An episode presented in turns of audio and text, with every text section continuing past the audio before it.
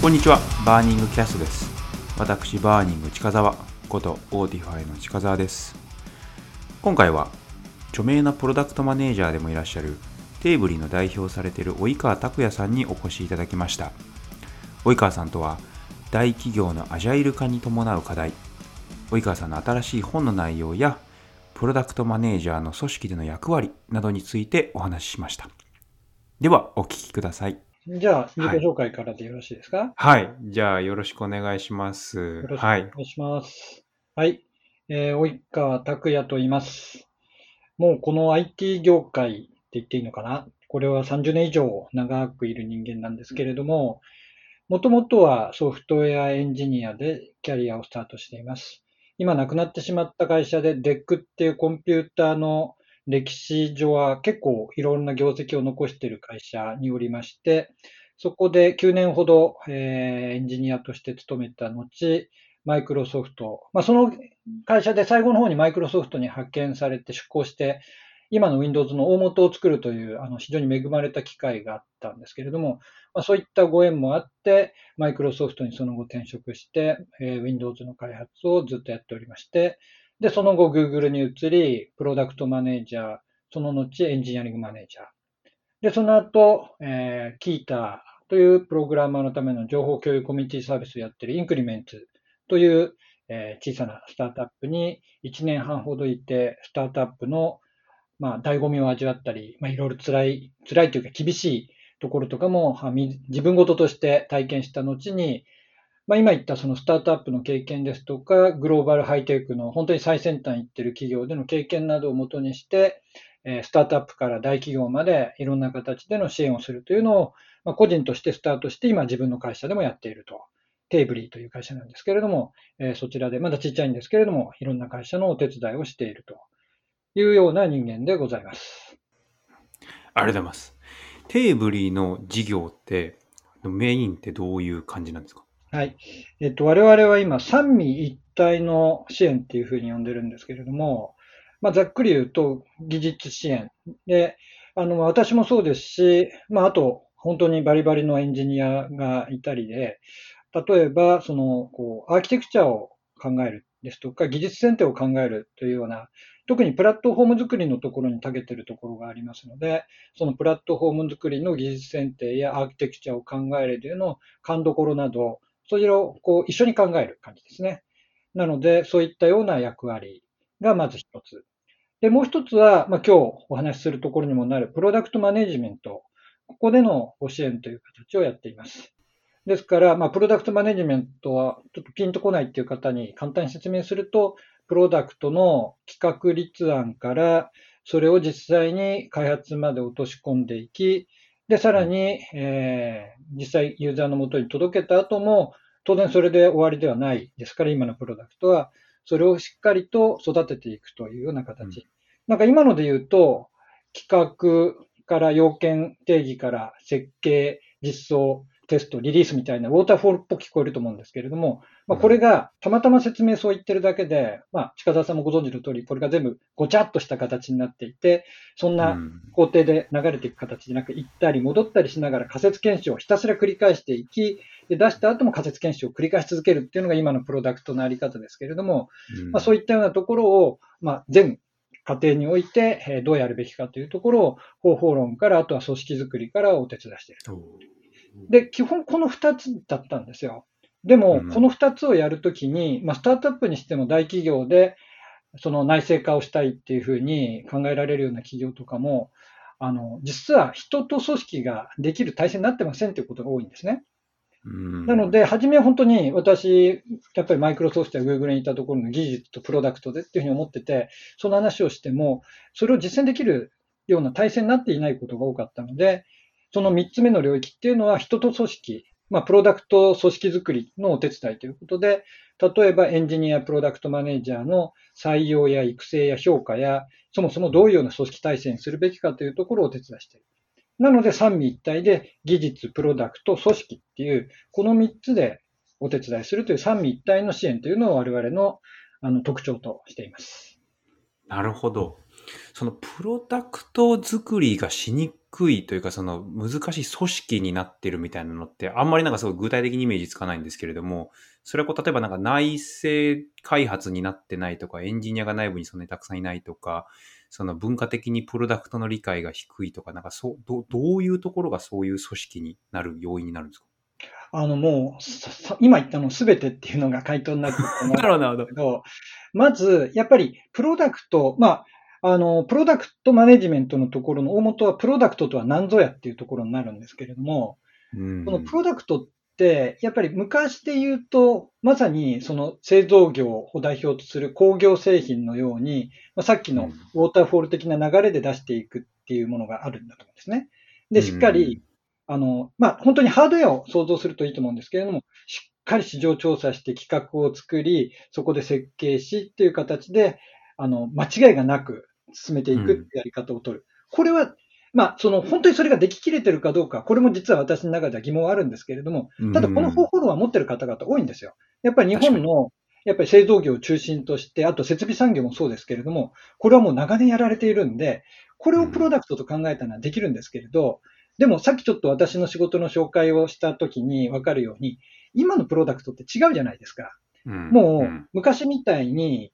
もう明らかにそこにニーズがあり、そのニーズを満たすものを作ればいいという時代ではなく、そもそも何がニーズかわからない。もうこれだけ物が溢れてしまっている中、かつ、例えばマーケットのセグメントの切り方にとっても、昔は30代前半女性ということで一括りにして、その人たちが何が欲しいかだとか、あとは、例えば子供が未就学の子供を持っているような、えこう、夫婦に一人の子供のいる家庭が必要とするものとかっても分かりやすくあったのが、今もこんな分かりやすい状況じゃないですよね。うん、そうすると、まあ、さっき本当に言ったように、それは仮説を立ててマーケットに展開し、その結果を見て、本当の課題をさらに抽出し、その課題に対しての解決策を、これも一旦思考するような形、トライするような形で、徐々に育てていかいけないものなんですけれども、うん、まあ、そういったような、私から言うと、今の時代のプロダクトと、従来の工業製品で、その設備産業だったり、製造業がやっていたものっていうのの違いがあるんですけれども、その従来型のもののやり方は、まあ、曲がりなりにもできてはいるんだけれども、うん、今のそもそもユーザー自身が何が課題か、何を求めているかわからない中、それを引き出していき、それに対しての解決策を考え、ひたすらそれを試行錯誤していくってやり方を分かられている方がいらっしゃらないんですね、多くの場合。あの、近田さんみたいに、やっぱりそのスタートアップの方、まさにそこが自分たちのこう競争原理であるし、生存理由でもあるので、うん、そこもちろん分かられている方が多いんですけれども、まあ、やっぱり従来からいらっしゃるような日本の大企業を中心としたところはなかなかそこ追いついていなかったり、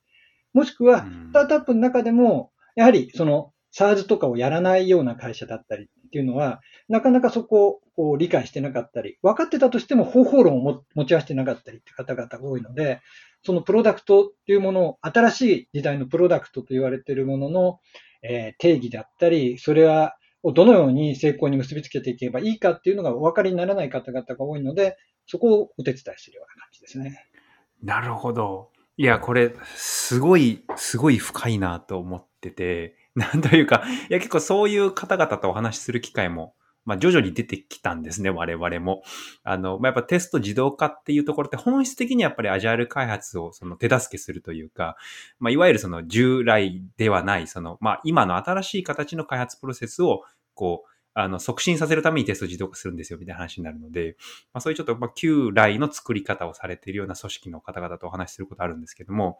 やっぱなんかその、マインドセットが全く違うのは結構カルチャーショックで、なんというか、やっぱりその、出して改善するっていうのが、まずあんま前提としてないんですよね。で、やっぱその開発はその基本的にはベンダーにお願いするみたいな。まあこちらでその仕様をバッと決めて、で作って出したらおしまいみたいなところって、結構なんか、あ、これってでもどう、どうやったら変わるんだろうってすごい思って、そ、その辺のこうなんか、なんていうんですかね、その、アドバイスとか、どうやってそういうマインドセットをこう徐々にこう変えていくみたいなのってどう、どうされてるんですか？あの、マインドセットを変えるには、やっぱり、まあそうですね、マインドセットっていうぐらいなんで、人の心を動かさなきゃいけないんですけれど、人の心を動かすときのやり方って、私は2つしかないと思ってるんですよ。一つは危機感を煽ることなんですね。なるほど。で、まあ、これとほぼ同じかもしれないけど、逆の言い方をすると、ポジティブな面を見せることなんですよ。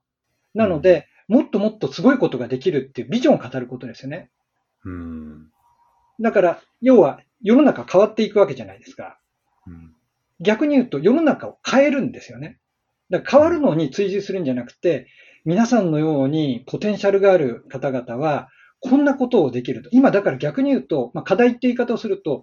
いいか悪いか別にすると世の中課題だらけなんですよ。もう普通に、その気候変動を含めて何から見て、うんまあ、今回のパンデミックもそうですけれども、世の中課題だらけで、課題の克服っていうのはもうやった方が絶対いいだろうし、さらにその先のところにもっともっと、何でしょう、こう明るい未来というか、それを考え出せるはずだと思うんですね。うん。だから我々の親世代とか考えたときに戦後焼け野原だったと。で、そこ課題があるわけですよ。明日食うものも困るのがあったけれども、でも、やってった先に、やっぱり輝ける未来ってあったわけじゃないですか。うん。だから前の東京オリンピックの時とかっていうのはありえないぐらい1年間で東京っていうのは発展したわけですけれども、やっぱり東京タワーが立ち、新幹線ができ、鉄道がこうなり、首都高ができっていうところで、まさに昔の絵本とか見るとわかるけれども、こんな未来があるっていうのを見たときにみんなワクワクするし、自分たち、自分の会社がこんなことできるって考えたら、まあなんか夢しかないじゃないですか。うんうんだからこの夢の部分と、あとは危機感ですね。わかりやすいように、皆さん、もう全然関係ないと思っていた Google や Amazon や、そういったような会社が、もう彼ら、その情報戦で戦ってたと思って、ふと気づくと、もう普通にリアルビジネスやってますよね、と。で、アメリカのことかと思ってたら、なんか普通に Amazon も Google も、まあ、他の会社も、スタートアップの人も、どんどん日本に来て、皆さんがやってたもの、産業構造破壊してってますよね、と。うん。で今までは、あ、あの産業大変だねっていうふうに、例えばメディアとかそうなわけですよね。ネットの方に新聞や雑誌とかっていうのはもう駆逐されちゃってる状態があるわけですけれども、うん、まあ他人のことだと思っていたのが、いやいやいやいや、リテールだって今もう大変でしょうと。っうん。ていうのをこう、もう結構皆さん、こう、リアルなこうリスクとして、危機として見えてるところがあるんですよね。ですから、うんその危機の部分、危機感を煽るというところで、それを、まあ、だからこれ私が言ってるよりも、大体私の会社に依頼来るところは、それをこう危機、あの危機感持たれてる方が、うん。私の会社に依頼してくることが多かったりします。なので、まあ、サマリーで言うと、危機感はあるのか、ビジョンを語り、今、皆さんがやってるものはもっともっと可能性がある。ので、うんぜひそれをこう発展させましょうっていうようなお話をするかのいずれかになるかなと思います。めっちゃ勉強になりました。ありがとうございます。いや、このなんか危機感って結構その大企業の方々ってすごいこう持たれ始めてんじゃないかなって気がやっぱ僕もすごい感じてて、でもなんかそこと、じゃあその早い改善プロセスを繰り返すことによって、要はその PMF していくみたいなところの、なんかその発想がリンクしてないような気がするんですよね。そこってこうなんか、な、なんでしょう、もっとこう世の中的にそこをこうリンクさせるようなこう流れが必要なんですかね？どう、どうやったらみんなそういう発想になるんだろうっていうのは結構考えてるんですけど。そこは難しいですよね。あの、実は材料はもう揃ってると思うんですよ。うんうんうんうん。で、なんか私の会社がやっていることにしても、まあ世の中で似たようなことをやられているような方、もしくは書籍にしても、大体同じことはやられていたり、同じようなことを言われていることは多いんですよね。で、そこで何が必要かっていうふうに考えると、これ本当に難しいなと思うんですけれども、何か変えるきっかけ、変わるきっかけがないといけないと思ってます。で、正直言うと、残念ながら日本企業の中で変われないまま、スタートアップだとか海外の企業に駆逐されちゃう企業は、少なからず私は出てきてるし、出てくると思うんですね。うんうん。でもそこが変えられるところと変えられないところ何か違いがあり、それは経営者の覚悟であり、従業員が自分事として変えようと思うかっていうところだと思うんですよね、結局。ちょっとなんか、こう精神論的になっちゃうんですけれど、でもやっぱり見てると、それはすごい感じるところはありますね。なるほど。な、この、なんでしょうね、その、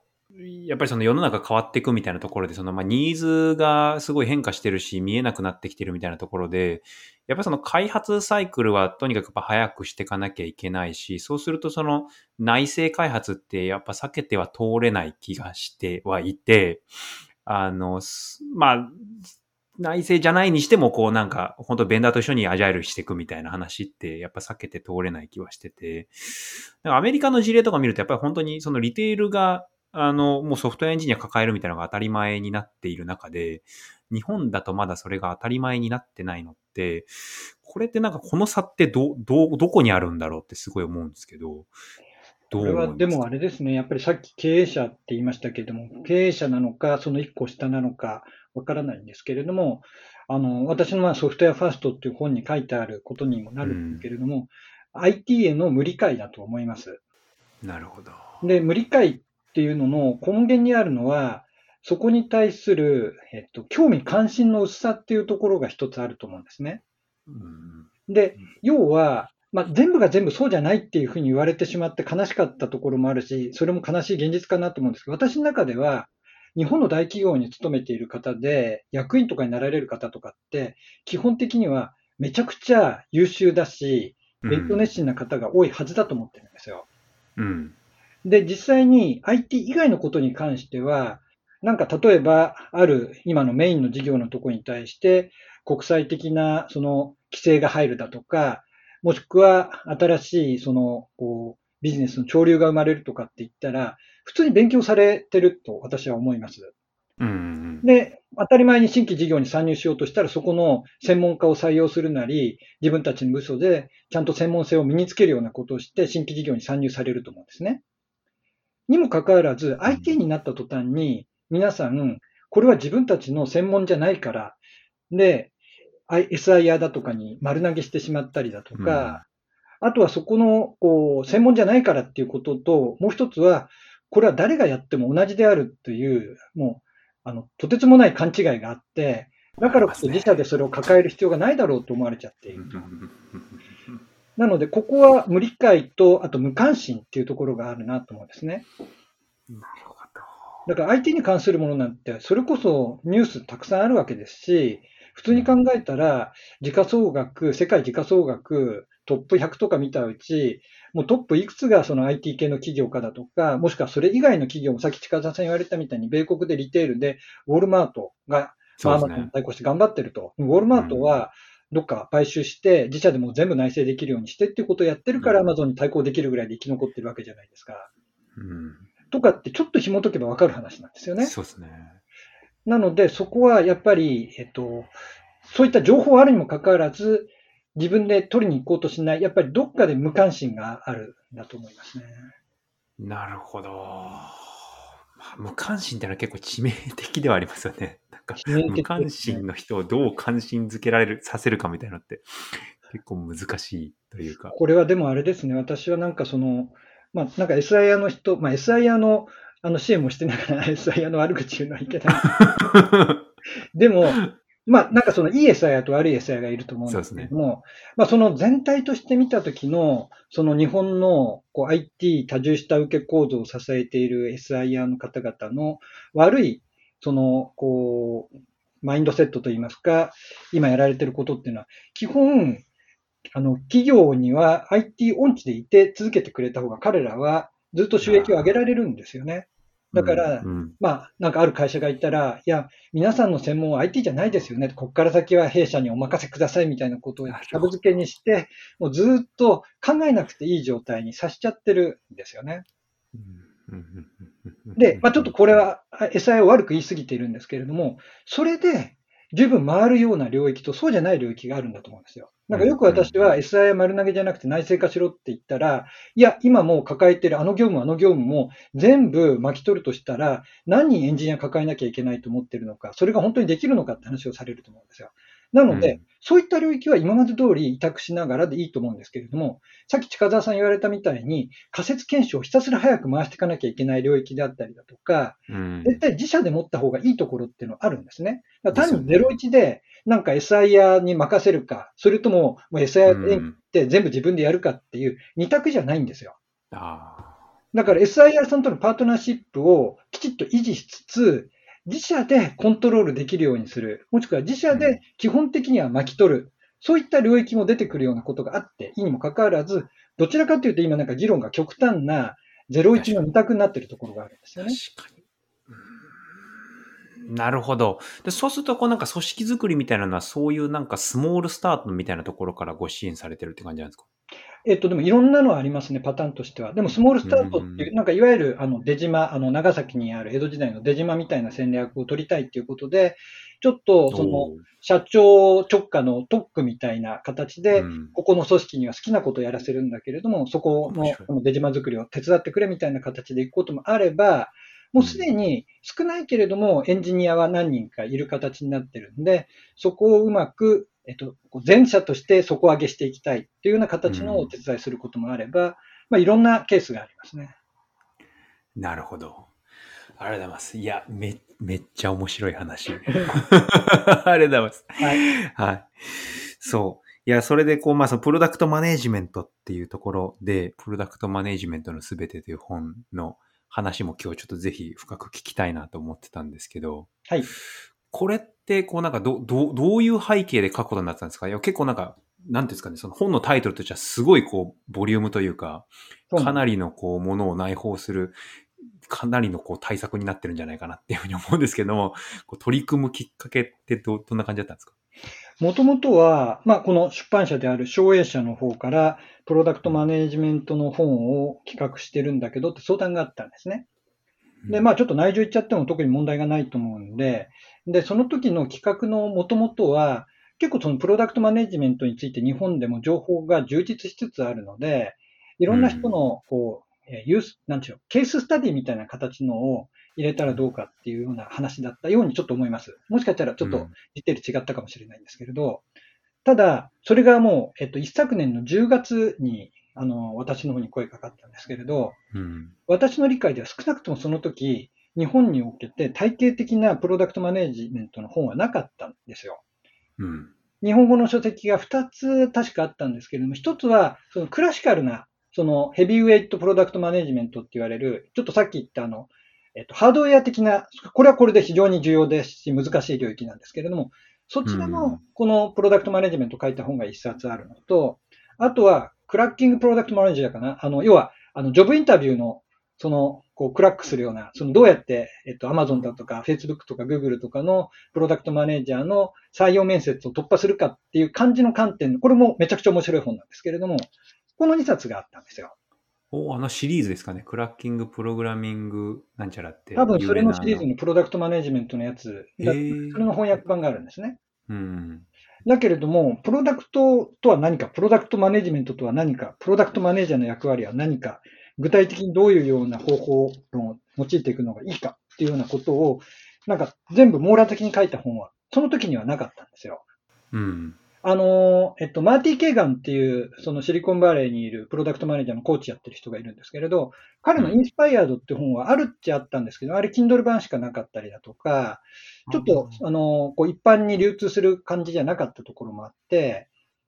まあ、このインスパイアードはその後、第2版ではちゃんと紙のやつもできたんですけれど、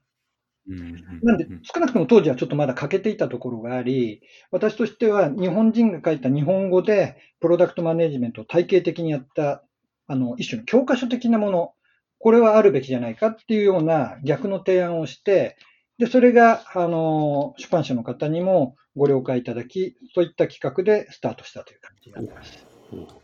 なるほど。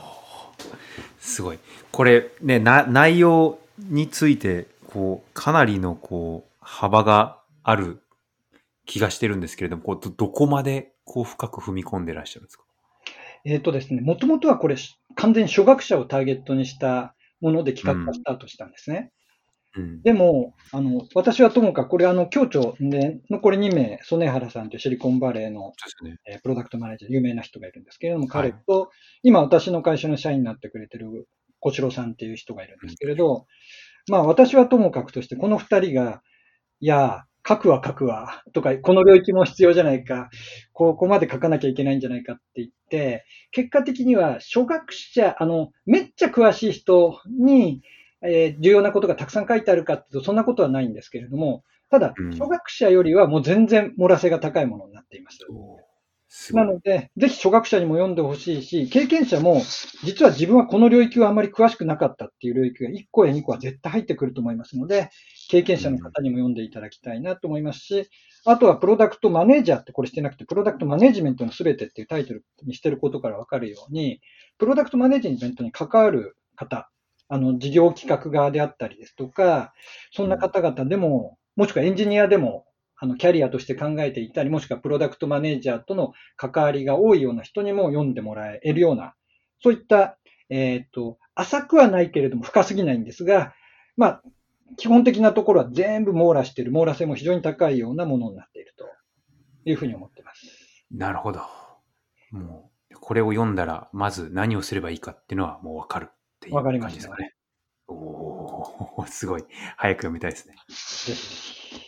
はい。これはあれですか、まあ、その対象読者は、まあ、その初学者っていうところから、まあ、さらにもう延長して幅広くっていう話でしたけれども、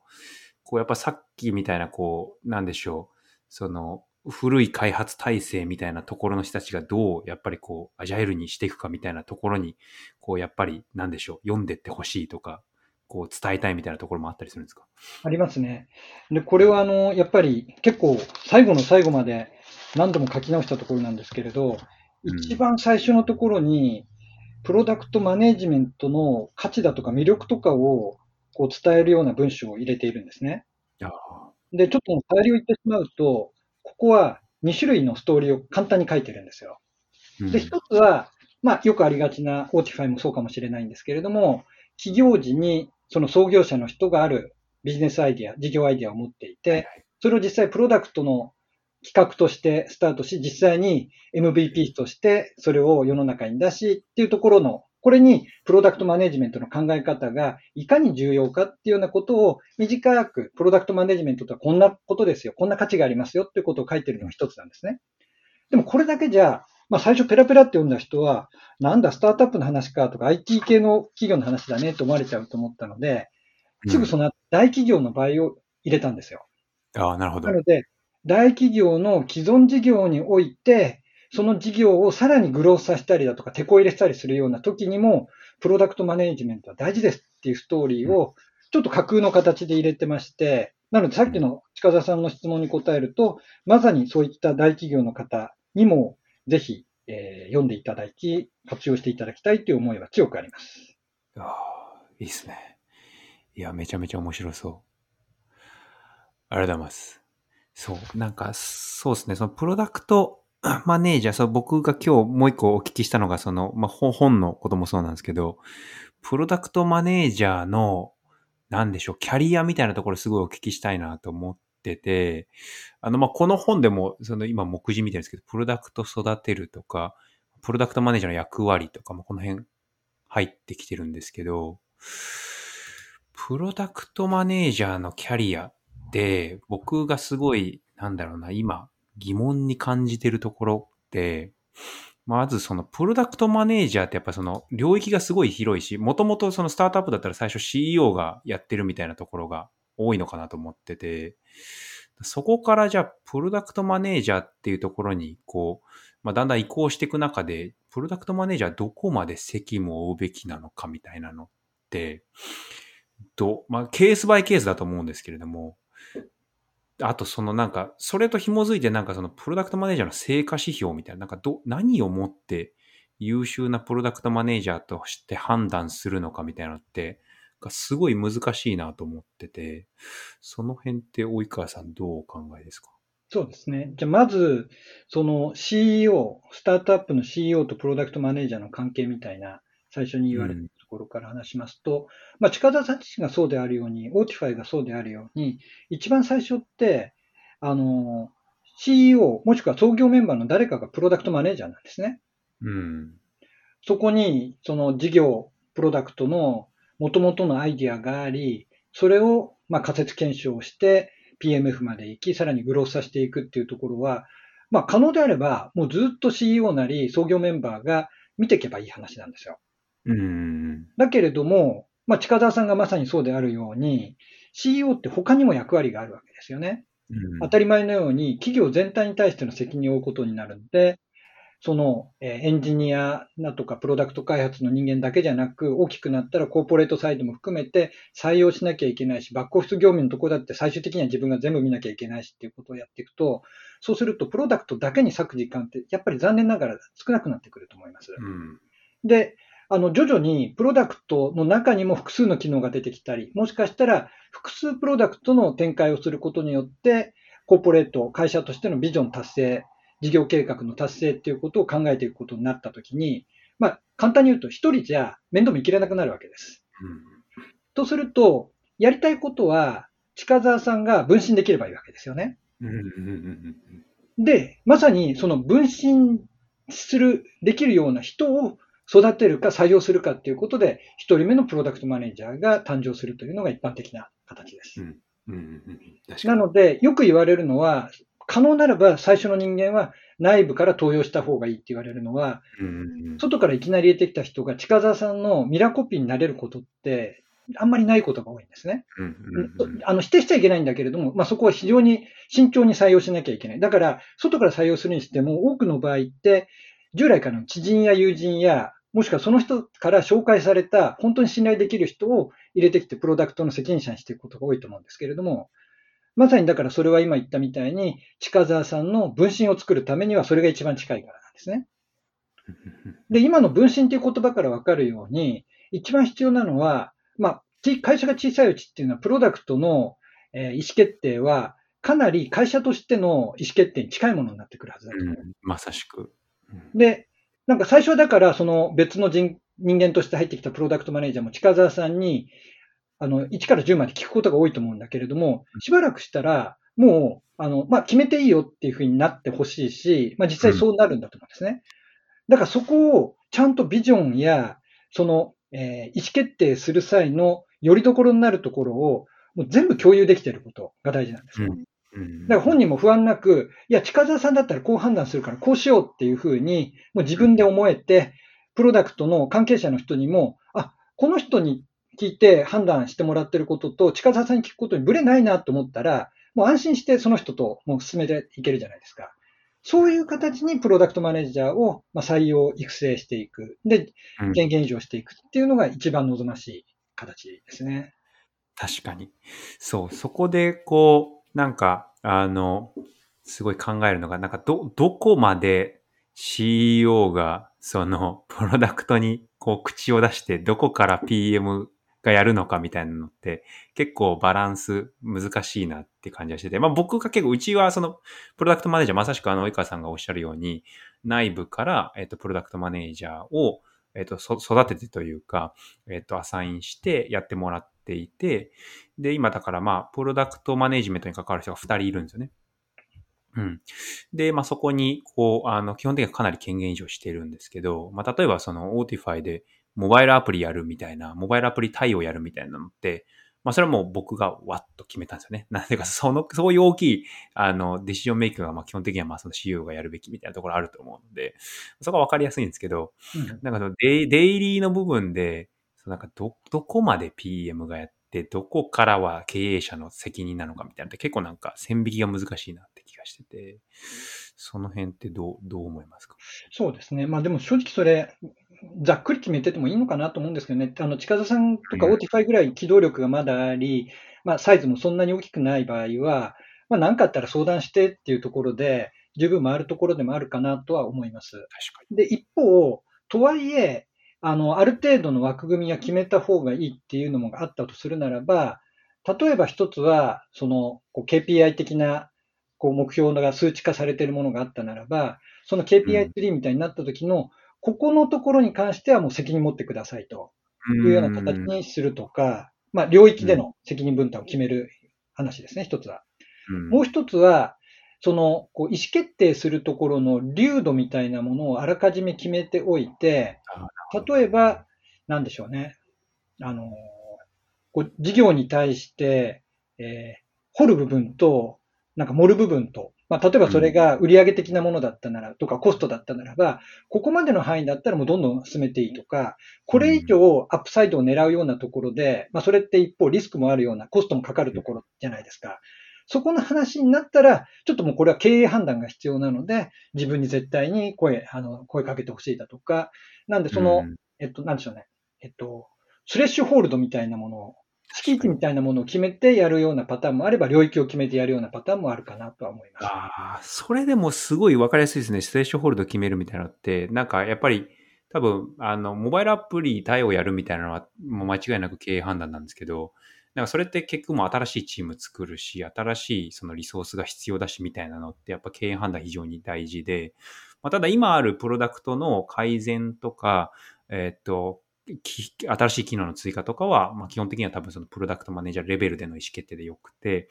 でなんかまあそこからこう派生して、じゃあなんか新しい製品、新しいチーム、新しいリソースみたいになったら、まあ、そこは経営判断だよねみたいな、いうのってすごい分かりやすいなって今お話聞いてて、すごい腑に落ちました。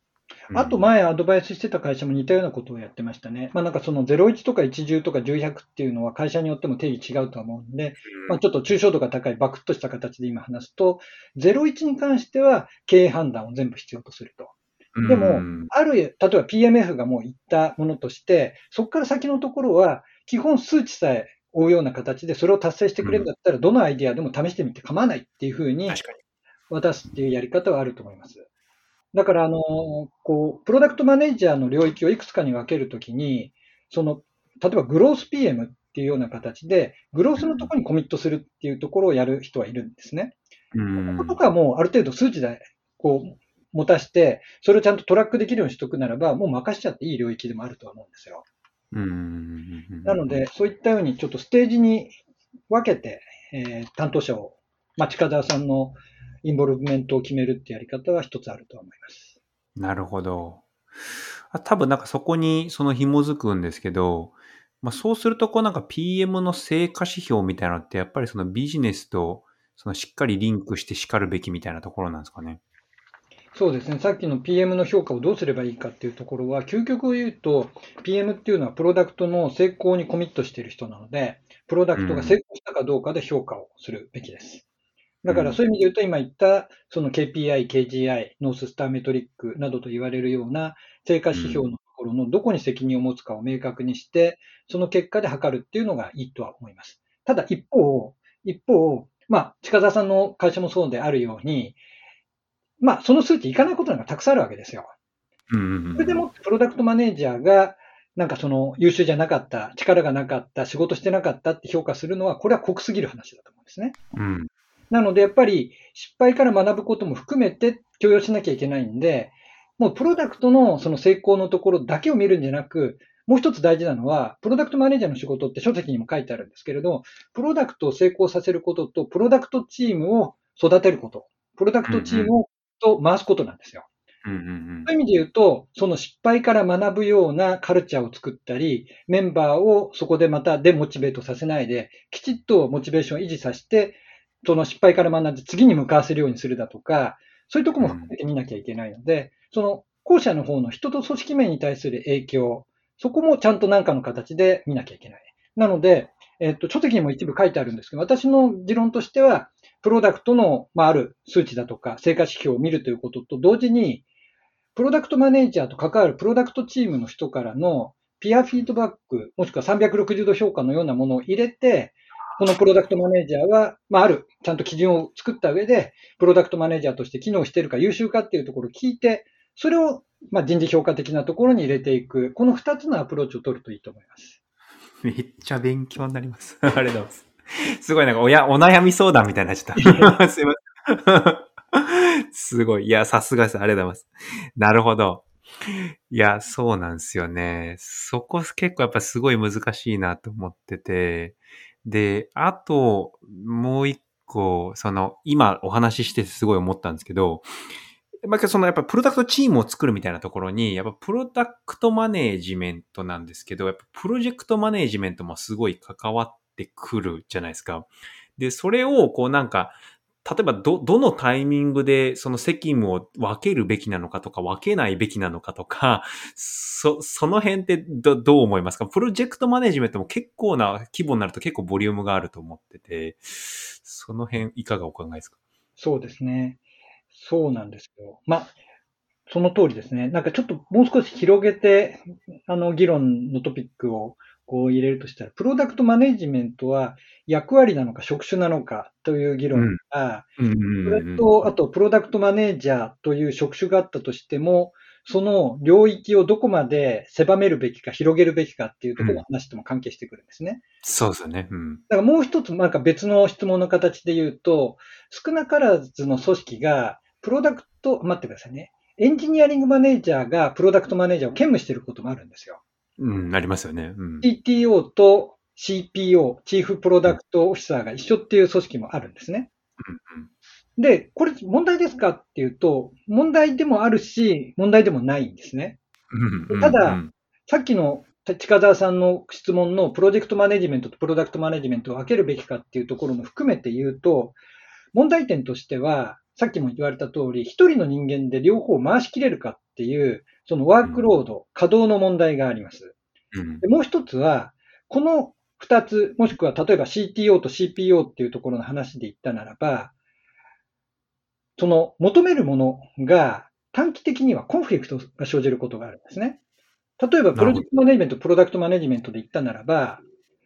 えっと、プロジェクトマネージャーっていうのは、しっかりと QCD なんで、クオリティとコストとスケジュール、デリバリーを見なきゃいけないんですけれども、うん。プロダクトマネージャーはもちろんそれは追うけれども、でも、コスト度外視してでも、もうこれは出したいとか、クオリティも出してから直せばいいよって考えることもあったりすると。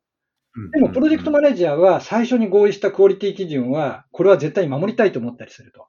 うん。つまり、本来ならば別の人格の人間が立ち、そこで健全な議論を経て、最終的な結論を設けるべきところが、一人の人間がやったときに、そこがもう自分のやりやすい方向に流れちゃうんですよ。なるほど。なので、それを考えると理想は全部別にした方がいい。だから、例えばスクラムでもスクラムマスターとプロダクトオーナーを絶対分けましょうって言ってるのは、一つの理由は今私が申し上げたようなところがあるとは思います。なるほど。確かに。まあ、そうするとやっぱり、まあ、ある程度の規模になると、やっぱそこはもう、その人を分けた方が、むしろ健全な議論になるし、あの、要は、なんでしょう、他の人の観点が入って適切に議論がなされて、やっぱ適切に結論が導き出されるし、やっぱワークロードという観点でも、その方が理想っていう形になることが多いっていうところですかね。その通りだと思います。で、実際にはなかなかそのサイズの企業に、まあ、その組織になってないことも多いので、現実問題としては一人の人間が何かを兼務しなきゃいけないことは多いと思うんですね。なので、うんその場合に、その流度だとか、さっき言った、その意思決定に際してのコンフリクトが、できるだけ少ない領域を一人の人間のところに集約するのがいいというふうに思います。なるほど。これって Google とか、その Microsoft とかだと、どう、どういうふうにやってたんですか？もうプロダクトマネージャーがいて、で、さらにもう要はそのプロジェクトマネージャーというか、そのスクラムマスターかもしれないですけれども、がいて別で回されていて、プロダクトマネージャーは基本的には、そのまあ何を作るかっていう、そのまあプロダクトリクワイアメントを書くことに専念するみたいな形になるんですか？そうすると。そうですね。ちょっとあの、Google でも私がいた組織と他の組織は違う、プロジェクトごとにも違うかもしれないし、今まあ、どうやってるかわからないんで、ちょっと一般的な、あの、こう組織構造を言いますと、あの、プロダクトマネージャーと、あと、職種で言うと、プログラムマネージャー。特に T がうんうんでテクニカルプログラムマネージャーっていうような職種を置く会社は何社かあります。で、テクニカルプログラムマネージャーも会社によってやってること違うんで、えっ、と、うんちょっと私が今から言うのはある一つの例だというふうに思ってほしいんですけれど、プロダクトマネージャーが本当にプロダクトマネジメントをして、テクニカルプログラムマネージャーはプロジェクトマネジメントに近い仕事をやらせていることは結構あります。で、具体的にはどういうことをやってるかっていうと、リリース管理ですよね、やっぱり。だから例えば、まあ、2週間おきに何か出すっていうのをやる会社もあるし、まあ、6週間だったり、まあ、プロダクトによって違うと思うんですけれども、そうしたらそこでやっぱり、例えば2週間なら2週間で、いつまでにその機能は完成し、ちゃんとテスト回してる状態になってなきゃいけないっていうのあるじゃないですか。うんで、それがなかったら悪いけれども今回無理なんで、次のリリースビークル2週間、さらに2週間後に回してってことを厳しくやんなきゃいけないんですね。でプロダクトマネージャーはできるだけ早く出して検証したいとかって思うことがあるんで、まあ、こう衝突するじゃないですか。うん。その時には、そのテクニカルプログラムマネージャーが厳しくダメダメダメっていうふうに言ったり、まあエスカレーションしてそこでまた最後、再度バトルがあったりはするんですけれど、まあただそこでちゃんと、こう、裁きをしているっていうところは、そのテクニカルプログラムマネージャーの役割なんですね。で、他にどんな仕事やってるかっていうと、あの、バグのイシュートラッカーの管理をやってたりすることもあるんですよ。なので、まあいろいろこうバグがこうたくさん上がってくるじゃないですか。外のお客さんからも上がってきてと。その最初の段階でのトリアージを、まあ、QA の人も含めてなどをやるっていうことがありますね。うん、確かに。いや、僕も今思い出しました。結構あの、あの、プログラムマネージャーの方と結構お話ししたなって思って、僕あの、 Autify に行き着く前に結構いろいろな方のお話聞いてて、やっぱりその、プログラムマネージャーとかリリースマネージャーみたいな人がね、やっぱりいて、リリースマネージメントしてるって、まあ確かにそのプロジェクトマネージメントなんですよね。そうなんですよ。で、これはこれですごい重要な役割だし、スキルが必要なんですよね。確かに。なるほど、そうか、そういう感じなのか。じゃあ、プロジェクトマネージャーみたいなのは、あんまりなんか、肩書きとしては最近はない感じなんですかね。日本の会社はめちゃくちゃ多いと思います、プロジェクトマネージャーは。そうですよね。日本だと多い感じですよね。逆に言うと、日本だと、プロダクトマネージャーっていう職種はなかったんですけれど、うん。従来プロジェクトマネージャーって言われてた人が、プロダクトマネージメントをやっている、結果としてやってたんじゃないかと思われるケースが多くあります。確かに。確かに。うん。ですよね。あの、僕 DNA にいたんですけど、DNA の時はプランナーって呼ばれてましたね。プランナー。みんなプランナーって呼ばれてて。それもそれで面白いプロデューサーあ、そう、プロデューサーとかプランナーみたいな。そうなんはい。ですよね。なんで、そういった方々がプロダクトマネージメントをやられていたことがあったかなと思います。うん。なるほど。ありがとうございます。いや、めちゃめちゃ勉強になりました。いや、すごい面白い回になったんじゃないかと思います。ありがとうございます。あの、本もめちゃめちゃ楽しみにしてるので、ぜひ、はい。もし読んで感想があったらまたやりましょぜひよろしくお願いします。はい。はい。ありがとうございました。本日はこんなところで。はい。どうもありがとうございましたよろしくお願いします。